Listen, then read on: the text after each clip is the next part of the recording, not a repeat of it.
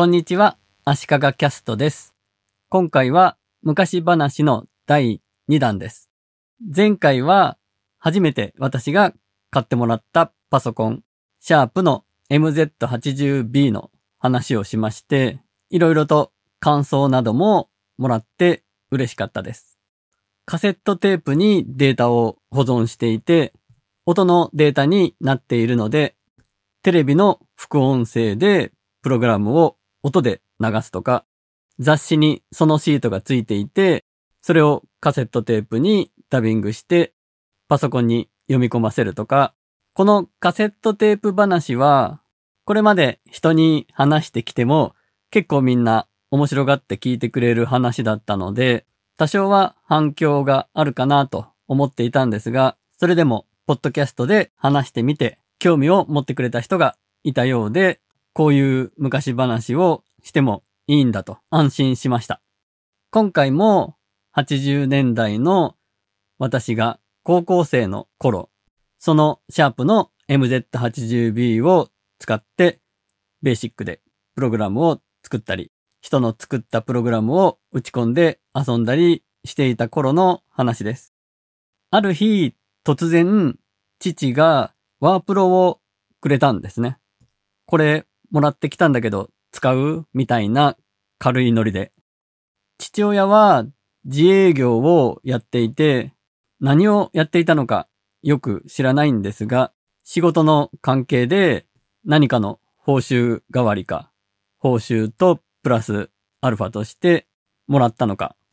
本当にたまたまいらないものをもらってきたのかよくわからないんですがともかく急にシャープの MZ80B というパソコンの隣にワープロ機が置かれることになったんですね。ちなみに勉強机の上にパソコンが置いてあったら勉強できるスペースがほとんどなくなってしまうので二段ベッドの下の部分を取ってしまって上に寝るようにして下の部分の本来ベッドがある部分を取っ払ってしまったスペースに机を置いて床に直に座るような形でパソコンを使ってたんですが、なのでそのワープロを置くスペースはあったんですね。まだワープロ専用機が一般家庭に普及するよりもずっとずっと前の話です。ワープロというとノートパソコンみたいな感じになっていて液晶画面でプリンター一体型のものをイメージする人もいるかもしれないんですが、私がもらったワープロはまだまだ昔のもので、ブラウン管の画面に横にフロッピーディスクドライブがついてまして、カセットテープじゃなくてフロッピーですね。本体にモニターとフロッピーディスクドライブがついていて、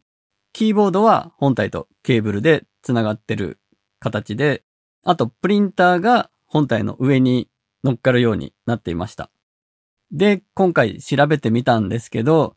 多分、富士通のマイオアシス2というマシンだったんだと思います。フロッピーディスクは5インチでしたね。フロッピーディスクというと、マイクロソフトのオフィス系のアプリの保存のアイコンに使われているマーク。3.5インチのフロッピーディスク。プラスチックで周りが覆われてる。あれをイメージすると思うんですが、昔の5インチだとか8インチのフロッピーは、そのシートみたいなペラペラした中身を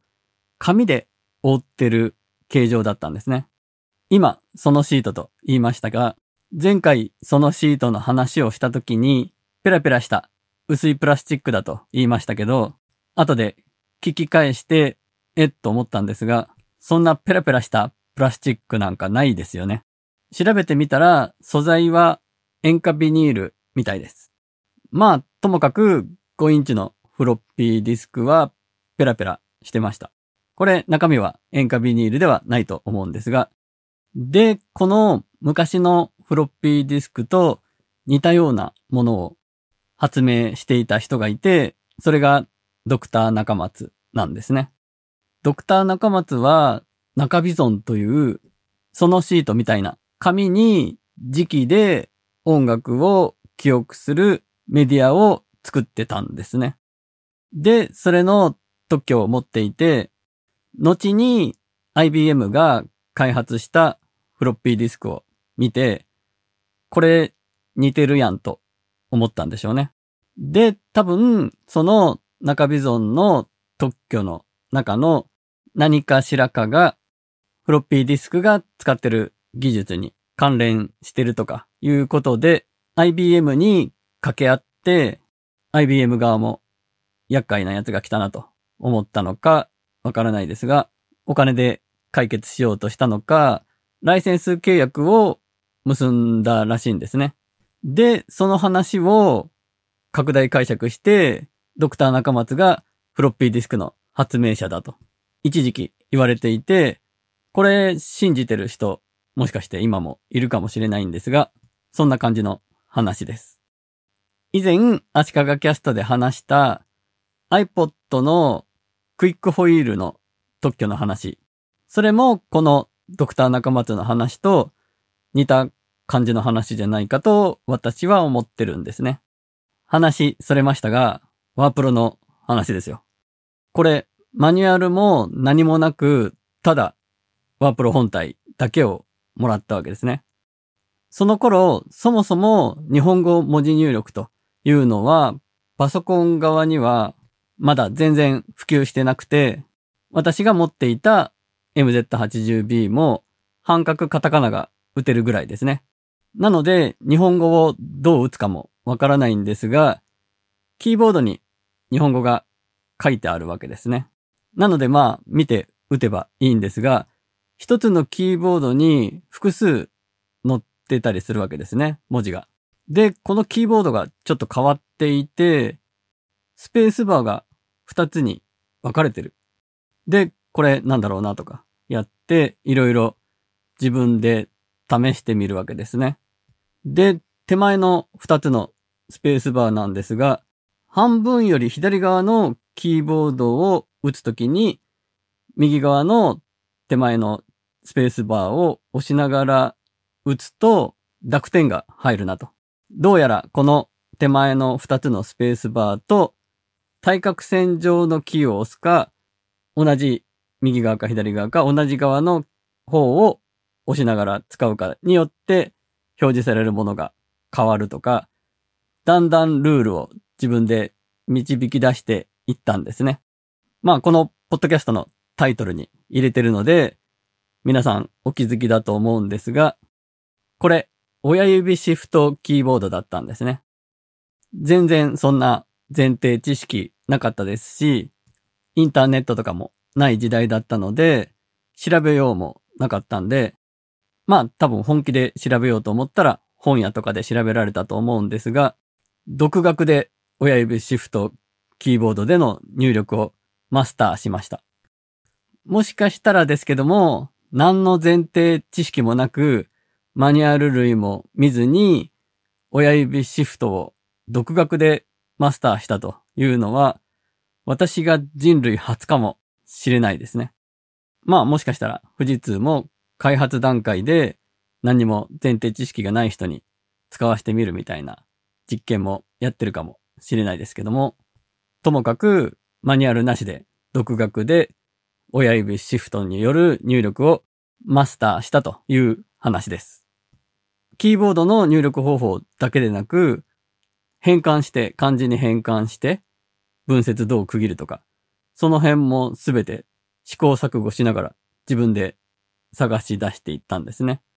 若かったから頭が柔軟だったからできたのか、あるいはこの富士通オアシスが使いやすい設計だったのか、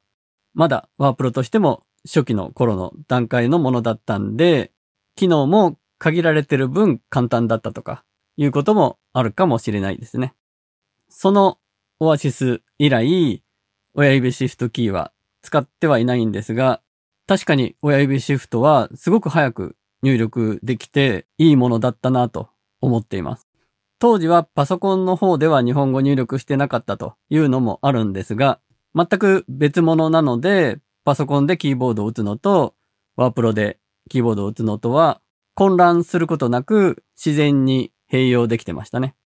今、パソコンでキーボード入力するのと、スマホで文字を入力するのと、併用してても混乱することはないのと、同じような感じかなと思います。このワープロが活躍することはほとんどなかったんですが、大学生の時に上京する時にシャープの MZ80B もその富士通のオアシスも持ってきたんですが、初めて同人誌を作った時に利用しました。当時はもっといいワープロがいっぱい出ていて、仲間で持ってる人もいたので、そういうもっといいワープロを使わせてもらったりもしたんですが、テレビドラマの花の飛鳥組というのがすごく好きで、主演が東方芸能の東方シンデレラの小高めぐみという人で、あと、石田ひかりと小沢夏樹と3人がメインのキャラクターで、その同人誌を作ったんですが、全23話のストーリー紹介を私が書いたんですが、それをこのオアシスで入力しました。横書きでしかプリントアウトできないんですけど、縦組みにしたいなと思って、まず手書きでマス目に区切った中に縦書きで書いていって、それを横に入力していくというやり方で、横組みなんだけど、縦で読めるようなプリントアウトをするという強引なことをやりました。まあ読みづらいって言われたんですけどね。縦組みとして見た場合の共感があんまり空いてないですからね。なお、このオアシスのプリンターは、ドットインパクトと呼ばれるタイプのプリンターだったと思うんですが、1文字たったの16ドット ×16 ドットですよ。レシートとか銀行通帳とかのプリントアウトを連想してもらうといいと思うんですが、目で見てドットがわかるような感じのプリントアウトですね。先ほどその同人誌を引っ張り出してきて、そのワープロで打ったのを見たんですが、16ドットでも思ったより綺麗でした。これはこれで味があるなとも思いましたね。16×16 ドットの中でも漢字もちゃんと読めるような感じでよくデザインされてるなと。ドット打ち職人の人が一文字一文字作ってくれたんでしょうね。後にも先にもこのもらってきた富士通のワープロ多分マイオアシス2が活躍したのはこの花のアスカ組の同人誌。しかもそのあらすじ紹介のワンコーナーだけだったんですが、自力で親指シフトをマスターするという貴重な経験を与えてくれましたね。ずっと親指シフトキーは使ってないですが、親指シフト派の人たちを勝手に同志というわけではないですが、親指シフト派の人たちの主張をわかるわかると思って見たりしています。先ほどプリンターはドットインパクトプリンターだと話しましたが、シャープの MZ80B のパソコン用にも当時ドットインパクトのプリンター持ってたんですね。ちょっと記憶が曖昧で、ワープロもらうより前からプリンターがあったのかどうか覚えてないんですが、MZ80B 用のドットインパクトのプリンターはめちゃくちゃ音がうるさかったんですね。MZ80B 用のゲームで一番遊んでいた野球のゲームがあって、IO っていう雑誌に載っていたのをプログラムを自分で入力して打ち込んで遊んでたんですが、このゲームちゃんと記録が残って、バッターの打率がいくつとか、その日の試合のスコアとか、細かいデータが最後に出てくるんですね。で、ある日、その野球で遊んでいて、すごい大逆転勝利みたいな劇的な試合だったんですね。で、最後に出てくるスコアとかデータは、一試合一試合のものは、もうその時で消えてしまうので、取っておきたかったらプリントアウトするしかないんですね。当時、画面キャプチャー機能とかないですし、カメラはまあありましたが、デジカメとかないんで、気軽に撮っとくみたいなこともできなかったですし、ただ、それがちょっと夜遅い時間だったんで、ちょっと迷ったんですが、これはぜひ残しておきたいと思い、プリントアウト、プリントと多分入力してたんですかね。そしたら、ガーガーと大きな音が鳴り、隣の部屋で寝ていた姉からうるさいと怒られて、プリントアウト強制終了と。途中ですぐ止められるのでよかったんですが、せっかくのその劇的な試合の結果をプリントアウトできなかったと。そんなこともありました。そのプリンター用の用紙は、紙としては関熱紙とかではない普通の紙だったんですが、紙送りをするための穴が左右に開いている紙で、歯車みたいなもので紙を送っていくので、そこにはまるように穴が一定間隔で開いてるんですね。で、ロール紙ではなくて、サイズはいくつだったか忘れましたが、紙としてのサイズごとに切り取れるようにはなってるんですが、切り取り線がついている繋がった紙になってました。紙送りするための穴が開いてる部分も切り取り線で切り取れるようになってるんですね。ワープロのオアシスの方の紙がどうだったのかが定かではないのと、そのパソコン用に持っていたプリンターとごっちゃになってる部分もあるかもしれないんですが、ワープロの方も紙は関熱紙とかではない普通の紙だったと思います。パソコンの MZ80B 用にもプリンター持ってて、自分で買ったのか買ってもらったのか定かではないんですが、結構贅沢じゃんと思うかもしれないんですが、ベーシックでプログラムを組むにしても、画面上ではある程度の範囲でしか見られないので、プログラムの全体像を見ようとしたら、やっぱりプリントアウトするのが一番いいんですよね。なので、長いプログラムを作るには、プリンターがやっぱりどうしてもあった方が便利だったので、プリンターを買うか買ってもらうかしてたんだと思います。それを考えると今話しながら思い出してきたんですが、結構早い段階でプリンター買ってもらうか買ったかして持ってた気がします。当時好きだった堀ちえみのサインを書くというプログラムを作ったことがあるんですが、一回方眼紙に全部書いていって、位置を拾っていって、X 軸がいくつで Y 軸がいくつのところから、X 軸がいくつで Y が、Y 軸がいくつのところまで線を引くという細かい線の積み重ねでサインを書いていくというだけのものなんですが、多分それ書いた後、プリントアウトしてたような記憶があるので、結構前からプリンターは持ってたんですね、きっと。多分、そのドットインパクトのプリンターは、そんなに高いものじゃなかったんじゃないかと思います。そんなわけで、ある日突然ワープロをもらって、その入力方法を自力で試行錯誤してマスターして、後々気づいたんですが、それが親指シフトキーボードだったと。もしかするとですが、何の前提知識もなく、マニュアルも見ずに、親指シフトを独学でマスターしたのは、私が人類初ではないかという話でした。